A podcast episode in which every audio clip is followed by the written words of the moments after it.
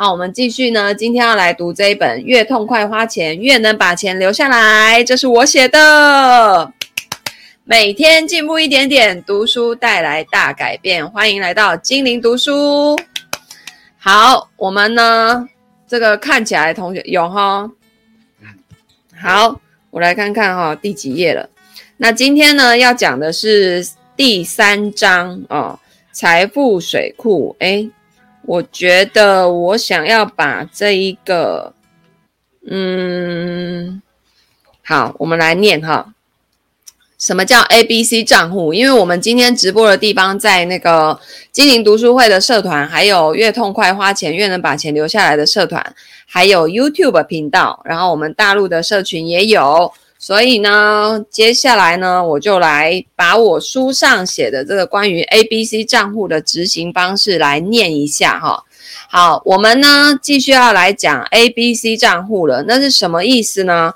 首先，嗯，A 账户就是月度支出的概念，每个月你都会有固定支出的项目，譬如说房贷啊、孝亲费啊、水电瓦斯费等固定月支出。那 B 账户呢，就是每年固定年支出，一年才需要付一次的费用，譬如说税，呃，台湾这边的所得税、保险费。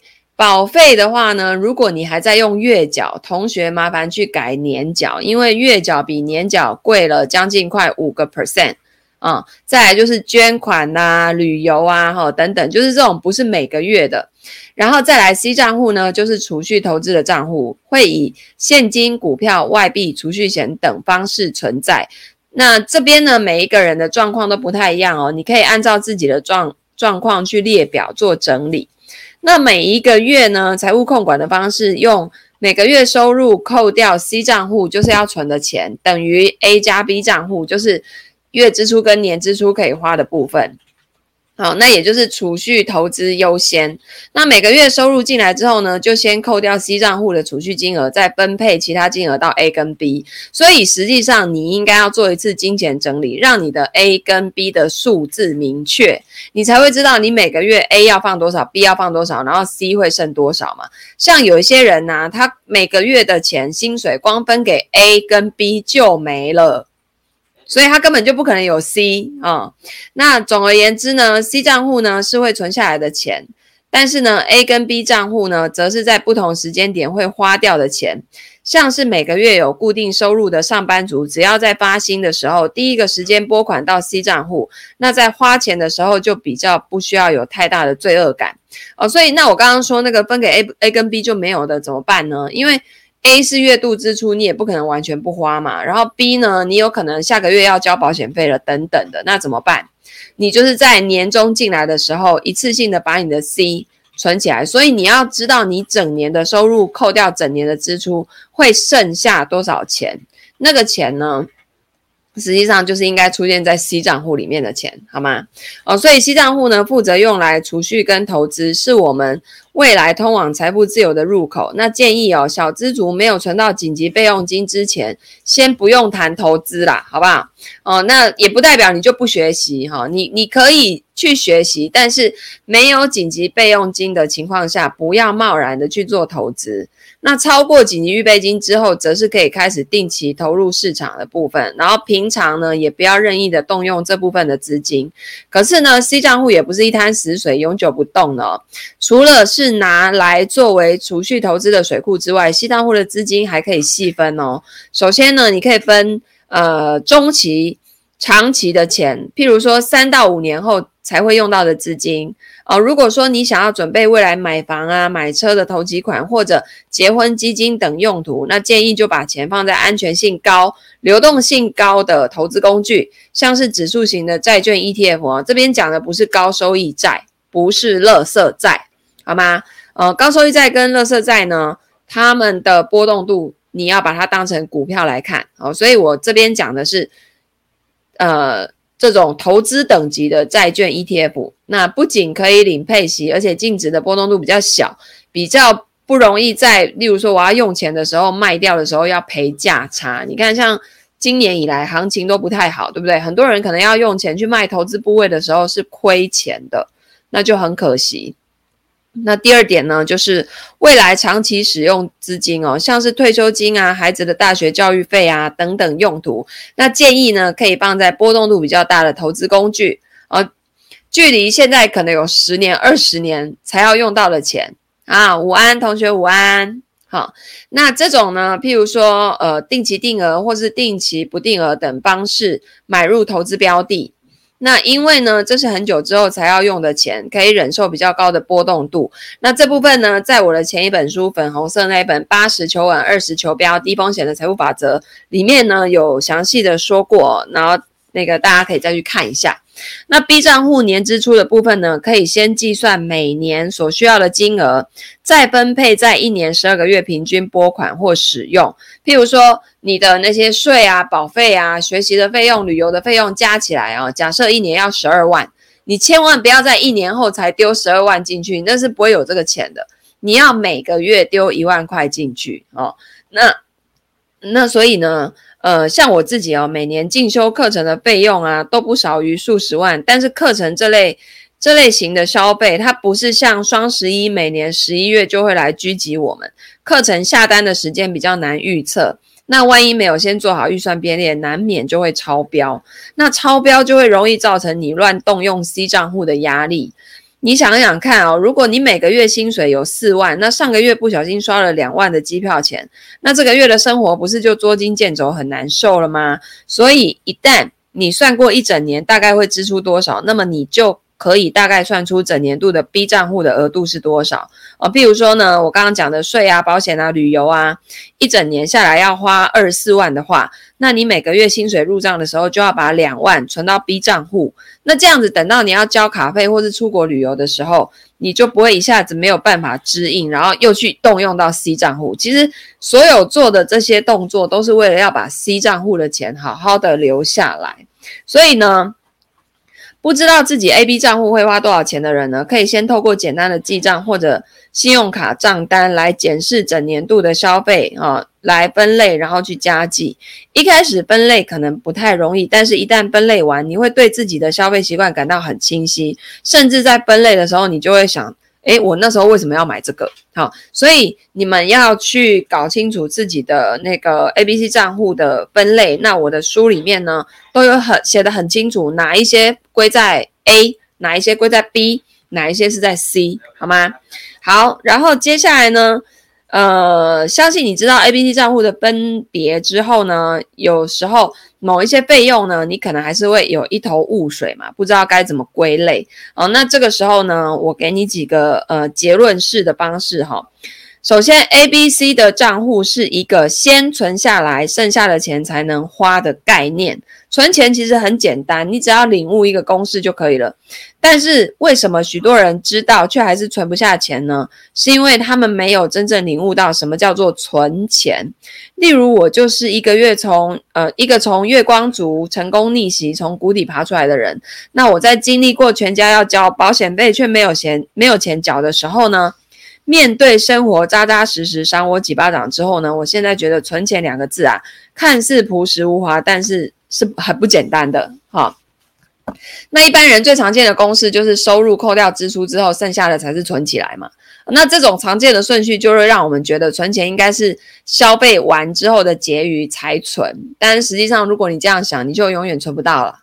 啊，永远哦，永远都存不到钱啊！因为在这个公式里面呢，储蓄是结果，它是浮动的，它会随着我们的行为随时在做改变。我们在花钱的时候，并没有考虑到后果，因为它在账户里面的数字呢，是多么的诱人。我们每次想到，哎呀，反正我户头里面还有多少多少钱哦，我现在看到这个东西好喜欢哦，我就给它买了。反正户头里面还有钱嘛，对不对？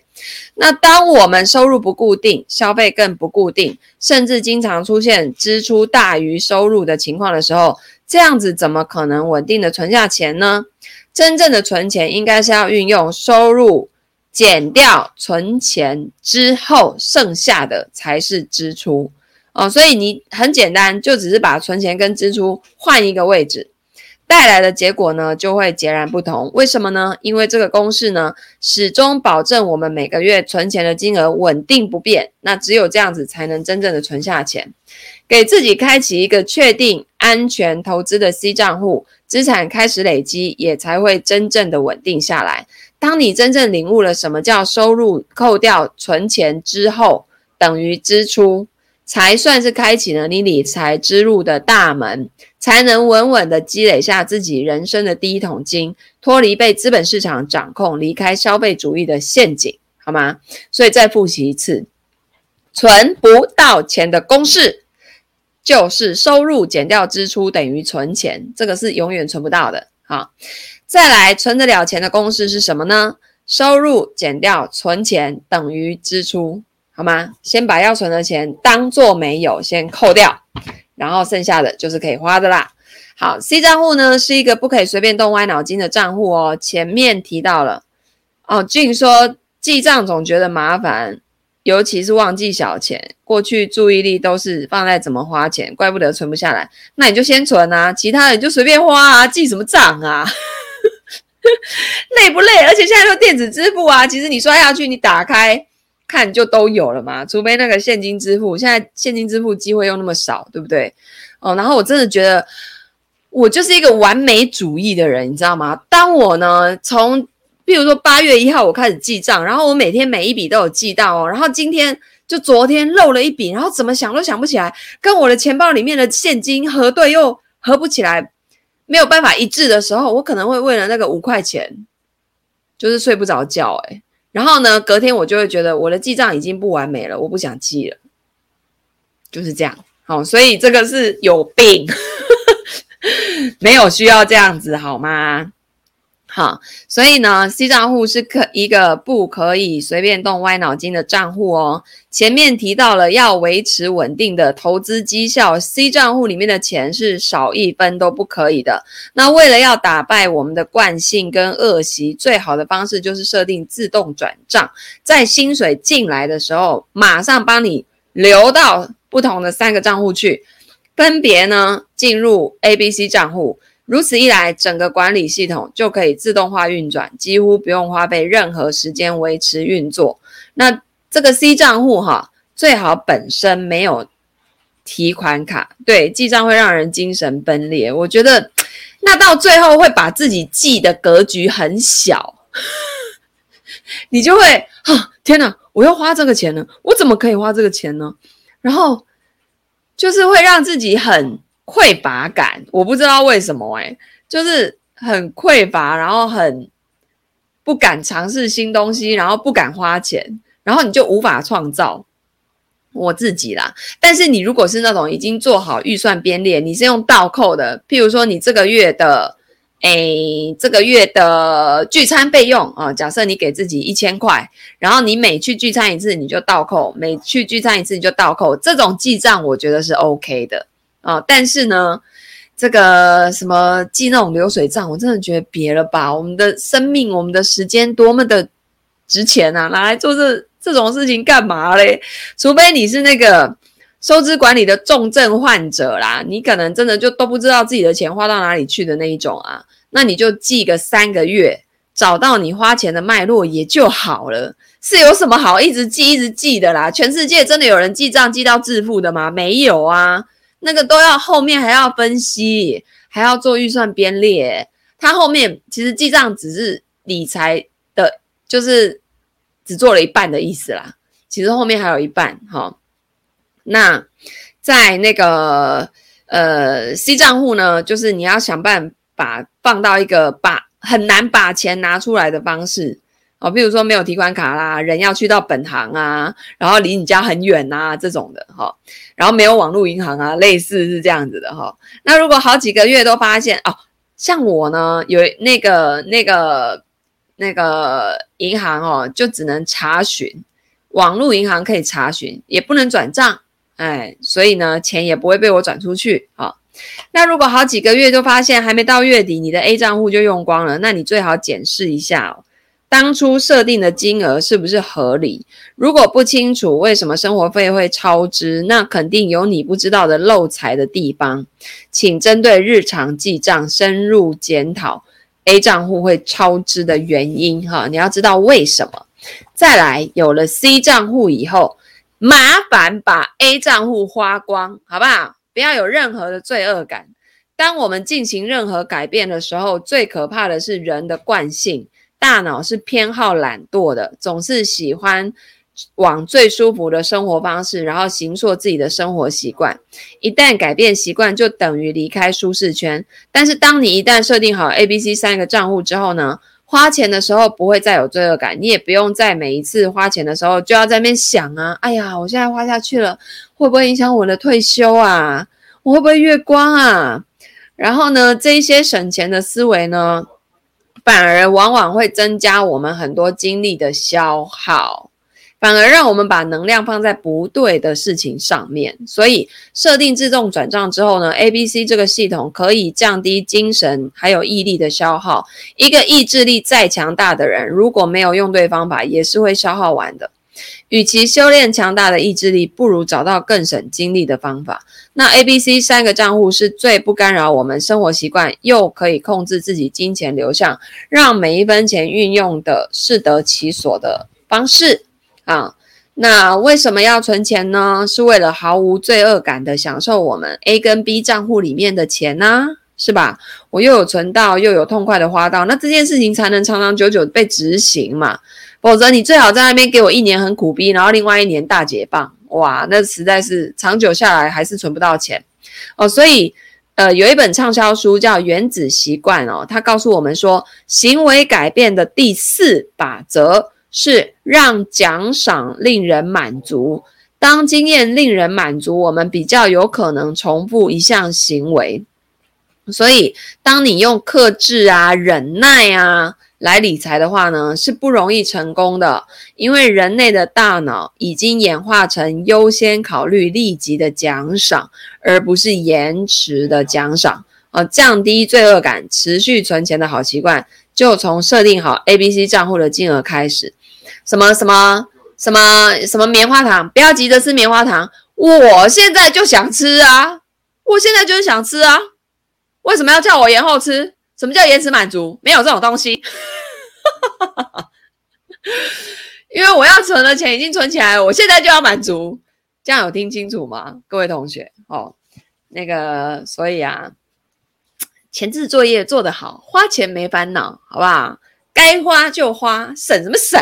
对不对？干嘛省呢？人生难得一场来到，我该存的都存了，我该花的就是要花。为什么我讲花钱可以讲得如此理所当然呢？好，然后呢，ABC 账户的探究与实作哈，呃，这个是解惑篇哈。当然，在实作的时候呢，一定会多少遇到一些问题啊。那 ABC 账户的精髓啊，在于钱刚入手的时候就要先分配好啦。所以呢，这一篇要跟大家谈一谈，如果你的钱入手的时间不稳定，诶，有人会说，老师，我是 SOHO 族，我不是固定领薪水的，我是呢接个案的啊，这个案子有了，我才有收入的。啊，自由业啊，或自行创业的人啊，那在使用 ABC 账户的差别跟问题啊，我举一个实例，如果你是有固定收入的人啊，比如说你是上班族啊，公务员呐，哈，那这边呢有一个单身的小花，月收入六万，要如何每个月分配给 ABC 账户呢？啊，首先你要把花费分类好，啊，把整年度的花费分为两大类。哪一些是 A 账户固定每个月要支出的啊？比如说伙食费啊、交通啊、房租房贷啊，这种每个月都有的啊。然后第二个不是每个月固定会有的花费有哪一些？那就是在 B 账户，有可能呢是一季或者是半年要缴一次，或者是一年要一次的花费，譬如说旅游啊、缴税啊、保费啊、车辆维修啊、过年红包啊，还有那种什么大楼的物业管理费啊这种的啊。那步骤二呢，你就要去算好 A 账户跟 B 账户的金额，去加总啊。譬如说小花呢，A 账户加起来每个月要三万块，那么呃 B 账户呢，假设它加完哈加总之后呢，呃需要十二万好，那言下之意呢，就是每个月他要提拨一万块钱给 B 账户，这样子一年后 B 账户是不是就有十二万了？哦，那步骤三呢，要按照计划提拨好，每个月领薪水的时候，小花会先把预先规划好的投资额度两万分配给 C 账户，再把剩下的呃 A 账户提拨三万，B 账户提拨一万，那这样子是不是就六万块了？好，一个月后你要去检查 A 账户的状况哦。一个月后呢，小花需要检视 A 账户的钱是不是够用，会不会太多或是太少？那在月底的时候，需不需要调整下个月各项支出的数字？没意外的话呢，A 账户到月底就会归零。那小花要做的呢，是确保 A 账户里面的各种开销，这个月不会花超过三万。不管你是用现金还是信用卡还是电子支付，不管你在支付的当下就要开始从三万倒扣，呃，那如果还没到月底三万就花完了，那代表什么呢？有几种可能，代表你预算编太少了，不符合实际的需求。那还有一种可能就是你太花了一些不该花的钱啊，所以呢。嗯，一开始做这件事的人，确实需要记三个月的流水账，来看一下自己花钱的脉络。那实际上啊，你久了，你就会发现，你每个月的吃外食，其实都差不多这些钱。像我们家在那个去年台湾这边。五月份的时候，疫情严重起来，大家都在家里的时候，我每天都好焦虑哦。我每天都觉得我会不会被感染，然后所以我就要吃好吃满，吃得很营养，对不对？然后我就去那个全联超市啊，买那个很好的牛肉啊，那种食材都是最高级、最贵的那种。然后我后来就发现呢，我那几个月啊，除了胖了不少之外，我们家一个月的伙食费需要四万块台币，就大概人民币一万块。然后，但是到呃，今年的一月一号，我发现我已经越吃越胖，然后胆固醇越来越高之后呢，我就开始换了。哎，雪清，哎，小小白来了，好开心。然后呢，我就发现我实在是胖到皮肤都会痛。哎，我觉得我越来越不喜欢我自己了。我一月一号之后就开始去找那个王医师嘛，然后他帮我调整那个肠道菌，还有我的饮食。然后我们全家最近都在调整嘛，所以我们家的伙食费降到不到两万块台币，就打对折哦。所以其实你对这些事情平常有在留意的话呀，你很快啦，一下子就会抓出来你那个每一项费用大概是花多少钱哦。所以呢，还有就是有一种可能性，就是如果到月底你的 A 账户里面还很多钱呢、那就代表你可以重新抓一下各项支出实际的数字，表示你编太多预算给自己啦。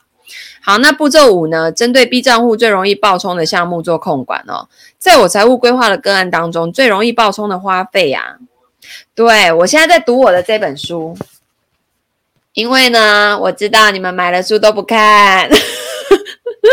我帮你们读好不好？而且我们大陆的同学可能看繁体字头会晕，那我自己读我自己写的书好不好？嗯，所以呢，我们现在读到第三章，嗯，第三章，然后步骤五呢，就是针对容易爆冲的项目去做控管。那我做了这么多财务规划的个案呢，最容易爆冲的花费呢，通常就是旅游，因为人一旦到了国外，就会想要各种买买买，还有去哪里买啊？这本书，哎，小小白，那个大理那边我有寄过去十本啊，你看看他们那边还有没有人有？呃，因为现在台湾寄书寄东西过去都要好久才会收得到，然后淘宝上面呢有可能会有，你搜看看，对，你搜看看，因为我寄给那个呃果子路，然后呢六月底寄的，他到八月底才收到，就是会。会有一些地方会要什么什么消杀杀消，就是消毒啦，然后什么各种要等很久这样。好，所以那这几年呢，也因为疫情哦，突然出现很多的线上课程，很多人买了课或买了书就忘记了，所以无形中也造成很多浪费。其实包括我自己都是，像台湾这边。有一些平台，他们会用募资的方式嘛，然后这个老师要开的课程框架，他都写出来了，然后呢，譬如说现在是八月底，对不对？他在募资，一路给你募到十月，然后开课的时间在十一月。不好意思哦，十一月的时候，本人已经忘记我有买这个东西了，所以。所以他每次 email 起来说啊，你那个买的某某课已经开了，第一堂课已经上架喽。然后我就会说啊，开课啦，好，那我再找时间去看，然后就再也没有找时间去看过了。然后呢，我就发现这实在是太浪费钱的一种方式了，对不对？哦，所以呢，假设你发现自己在某个项目特别容易超支，可以针对这个项目做好预算编列，然后一样只要有。花到这个项目的支出，你就开始倒扣。譬如说，你给自己的呃学习预算呢编一年十万块，然后你只要有，你也别管哪一个月了啊，你只要有花到学习相关的费用，就开始倒扣，扣扣扣扣到年底的时候，你发现哎呀，这个项目剩两千，那你就不要再报名了，呃，因为这样子到明年的时候，新的十万块额度就又出来了，对吧？那为什么要这么做呢？你才不会一直去搬 C 账户里面的钱呐、啊，不然你存钱都存假的啊，对不对？好，所以啊，那个啊，这边讲完了。好，我怎么突然间就把这个讲完了呢？好的，好的。所以呢，做好 A 跟 B 的控管，就不会影响到 C 账户了。因为在未来，不管 C 账户是要拿去投资买什么股票，还是 ETF，还是储蓄险，都不是重点。重点是 C 账户里面要先有钱呐、啊。不然你们这边讲投资有什么用哦？所以要紧盯 C 账户啊，先把它养大，本金先把它搞出来，这个是你最重要的目标哦。不要想说我要靠投资赚价差把本金搞大，这件事情技术含量很高，不是做不到，但是做得到的人很少。当你的那个现金流量没有管理好的时候，真的不要想要从股票市场、金融市场里面去赚到什么价差，人家真的投资可以赚到钱的人，都是口袋很深，他等得起的人。景气不好的时候，他等得起，等到下一波景气来的时候，它就开始收割。嗯，所以呢，我们要让自己等得起这种投资，你才有办法真的赚到钱。所以这边呢，再提醒一下啊，如果你是严重收支管理的障碍者呢，请务必记账三个月，找出花钱的脉络，然后要先明确自己 A、B 账户的每个月要提拨的数字，因为 C 账户它是一颗雪球，越少动用到它越好，你一直动用到它，雪球最后就变汤圆。其余的呢，一样用步骤四跟五。好，宝君来了，宝君午安。一样用步骤四跟五的方式去做逐月的检视就可以啦。好的哦，接着我们要来讲的是，如果你是自己创业，或是你不是固定收入的人，那怎么办呢？哦，举个例子来说呢，小飞是个自行创业的 SOHO 族，接案收入不稳定，有的时候呢三个月都没有收入，有的时候会有一次性的大笔收入，那这样子。小飞要怎么去分配 A、B、C 账户呢？假设小飞的 A 账户跟 B 账户的花费多少比例，这完全要看个人。那个比例就是书上写的那个比例都是假的。我跟你们讲，那什么标标准普尔什么家庭什么配置吧，我做到现在没有一个家庭是按照那样配置的。这就是理论与实际的差距啊，就像地球到冥王星那么远是一样的道理，好吗？所以没有一定的比例，你必须要做过金钱整理，然后呢，列出你的月支出。然后年支出，你才会知道你的 C 账户每年该出现多少，再把它除以十二，划到每个月去，你就会知道你每个月要存多少进去。但是针对收入不固定的人，他也没办法每个月给 C 账户钱呐、那怎么办嘞？我们现在就要来讲啦。好，所以假设呢，我现在举的这个例子呢，这个小飞哦，跟刚刚前面的小花一样。A 账户它一样，每个月需要三万；B 账户一整年需要十二万，也就是每个月要提拨一万的话，那实际上步骤一跟二都是一样的哈。但是到了步骤三呢，就是呃不一样的地方是，要先填满 A 跟 B 账户的部分需求，因为为什么？你 A 账户是月支出啊，你你你没有提拨给他，你这个月就饿死啊，对不对？怎么可能会是这种情况呢？哦。那有的开销大的人能进 C 账户，对啊，我就说刚刚前面有说，有的人呢每个月光分给 A 跟 B 就没了，就没了，嗯，所以呢 C 账户怎么办呢？就只能等年终的时候一次性的投入了，哈。但是你会知道说，我今年 C 账户应该要出现多少钱？你如果没有这个事先的框架。你就算年终进来了，你也不知道要存多少钱进去，多少钱去包红包，多少钱去干嘛，对不对？好，所以呢，在领到收入的时候呢，先把 A 账户至少先填满三个月到半年，也就是九万到十八万。B 账户也是同样的方式，或者是先写在我的那个小本本。你们这本书有附赠一本小本本嘛？我到时候应该针对那本小本本拍个视频哦，教大家怎么用，对不对？我都太佛系了。好，然后呢？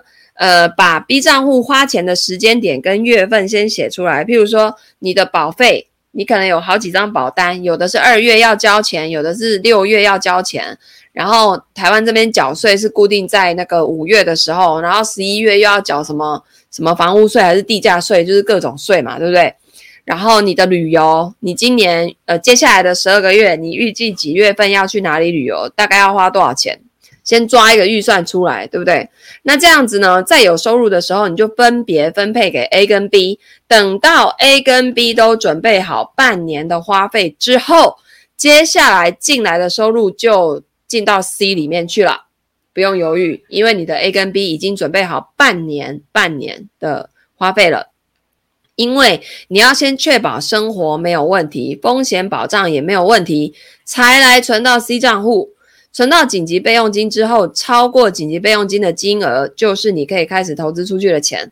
你比如说，你的紧急备用金是二十万好了，然后你的 C 账户存着存着存着，哎，突然就出现了三十万，那这二十万呢，就是雷打不动的钱，剩下的十万多出来的部分，才是可以去分配进入股市啊，什么基金啊，什么什么什么其他你要做的投资去，好不好？所以实际上它那个钱。的路线，你那个框架都要先框好，框好以后，钱收入进来了，它就像肉一样，你就一块一块一块的把它填进去，把它摆在该摆的位置。我的这本书实际上就是在讲这件事情。那这样子呢，我们才会又有存又有花，然后存的部分呢，还可以再展开如何让它变多。这个是投资的领域的事情啊、那这个我们大陆这边呢，我九月中上旬会开。打造财富金字塔的课程里面呢，就会有一部分讲，就是把你们自己所有的那个金钱系统先把它框架先打出来，然后再把那个呃工具让你们去做认识。呃，因为今年实际上不适合做金融方面的投资，我个人认为啦。当然，你如果说现金流量管理的好的话，还是可以的。啊，就定期定额去做一些投资，但是呢。在没有紧急备用金之前，不建议呃贸然的投资。所以我们在那个打造财富金字塔的那课程里面呢，会去教给大家，从金字塔这本书金字塔的最底层财务不稳定，然后到财务稳定，到财务安全，到财务自由，到财务丰盛，每一层你该做什么事情，你该拥有什么样的心法，你的步骤一二三是什么，都会在这堂课里面教。所以欢迎大家一起来报名哦。好的，那我们接下来再最后念一个案例哦。这个案例呢，这个第一个案例哈、就是有做过财务规划个案的人，他们实际是怎么运用的啊？呃，首先啊，这边。这些人呢，在当初人生或多或少都有陷入困境，例如说不懂得如何开源节流啊，或者是想要创业，但是却佛系的经营啊，导致事业不上不下的，随时面临危机。然后也有人因为不清楚家里的现金流，却又担忧经济状况，逐渐给家人太多压力。可是呢，在经过呃，财务建筑师替他们做好规划之后呢，生活逐渐稳定，梦想也逐渐成型，一切都往好的方向前进，这不是很好吗？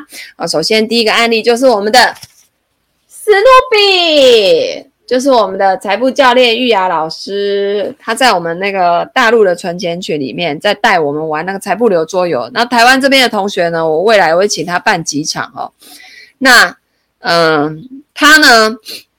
是一个很认真的学生，在我的平台上面已经上了很久的课了。一开始他说我的挑战营其实教得很仔细。所以他试着照我所传授的方式打理财务，可是，一阵子之后，他发现，诶，有盲点，于是呢，直接找我做了一个全面性的财务规划。除了看看自己做的成绩如何以外呢，也想看看还有没有可以更好、更有针对性的方法。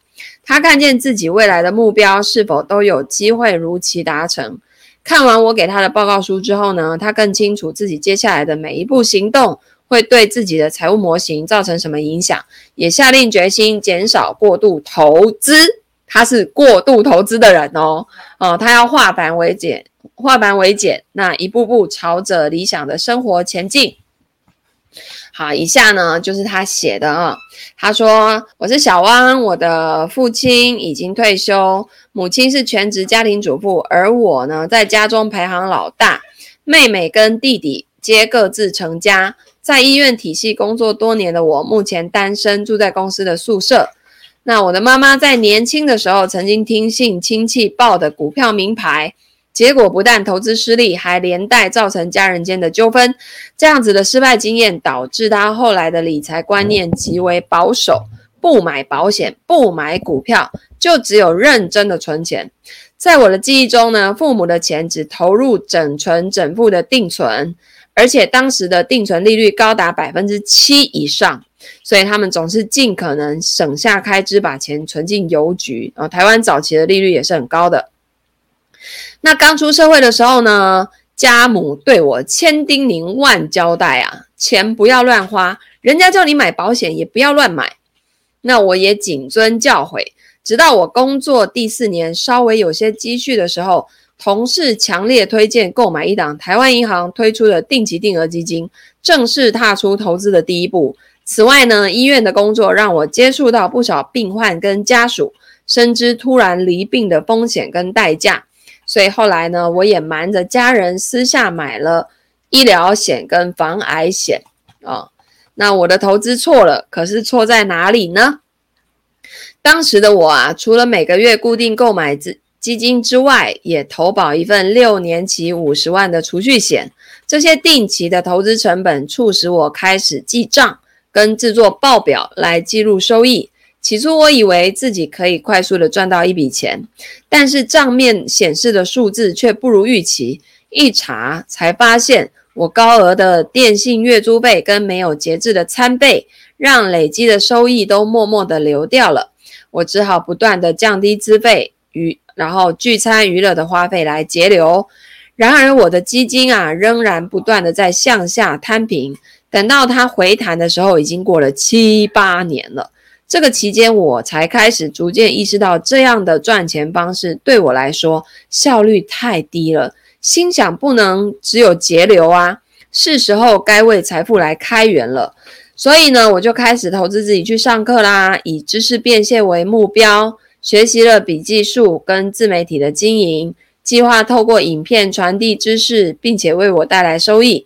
可是呢，一来我受限于工作单位的约束，导致斜杠不易；二来我又没有办法全心投入制作自媒体，也没有能打好基础。等我回过神来的时候，发现这些时间跟金钱的投入啊。竟然跟我开源的目的背道而驰，这个就是很多人学习了没有办法变现呐、啊。哦，所以在面对人生挫折的时候呢，我勇敢的寻求突破，未来的路就在眼前。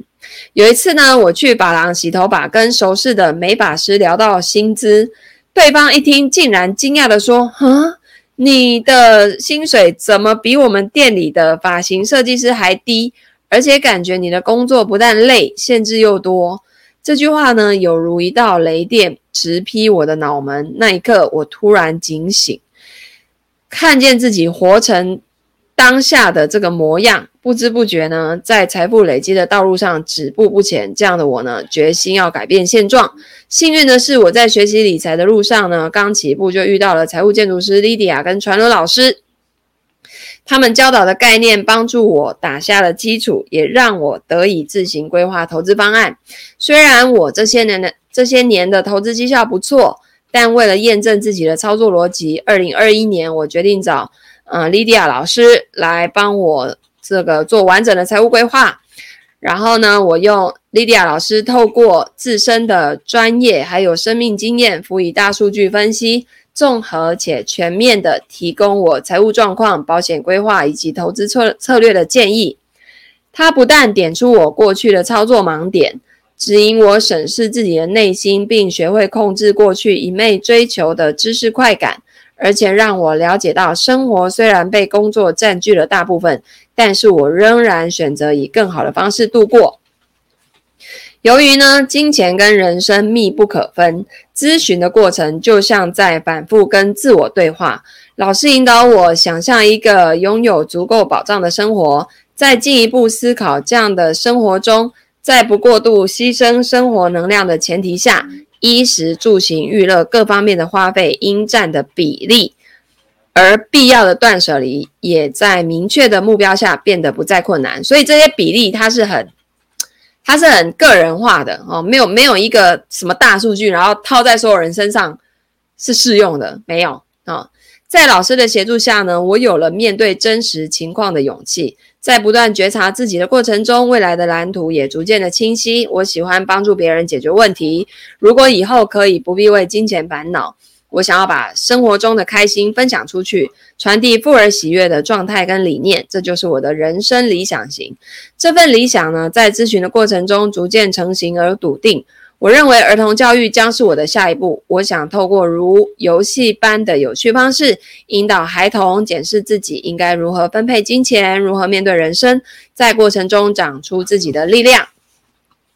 那在过去呢，跟朋友合开咖啡厅的一次失败经验当中啊，我投入了大量的时间去学习开店的大小事，最终呢，却以停业收场。